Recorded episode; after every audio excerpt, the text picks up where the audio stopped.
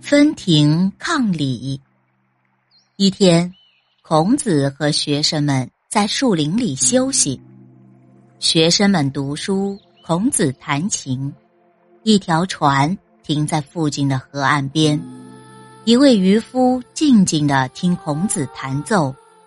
孔子弹完了，渔夫招手叫来孔子的学生子贡和子路，问了孔子的情况。又说了几句寓意深刻的话，就转身走了。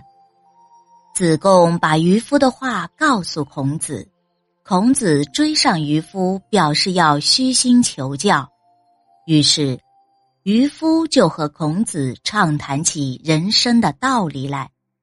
孔子谦卑的对渔夫说：“我愿意做您的学生，得到您的教诲。”渔夫没有答应他，独自划船走了。这时，颜渊把车子拉了过来，子路请孔子上车，可是孔子仍然呆呆的望着渔夫远去的方向，直到水波平静下来，听不见江声了，才登上车子。子路问孔子。我为您驾车已经很久了，不曾看见先生对人如此谦恭尊敬。就是天子和诸侯见到您，也是相对行礼，平等相待。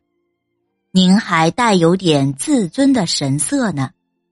原文是：由得为义久矣，未尝见夫子遇人如此其威也。万乘之主，万乘之君，见夫子未尝不分庭抗礼，夫子犹有居傲之容。但如今那个渔夫漫不经心的站着，而您却弯腰弓背，先施礼后说话，是不是太过分了呢？孔子便向他说明了如此谦卑的原因。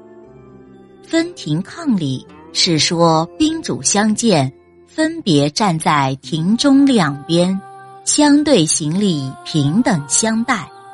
抗对等，现在写作分庭抗礼，用来比喻平起平坐，表示互相对立。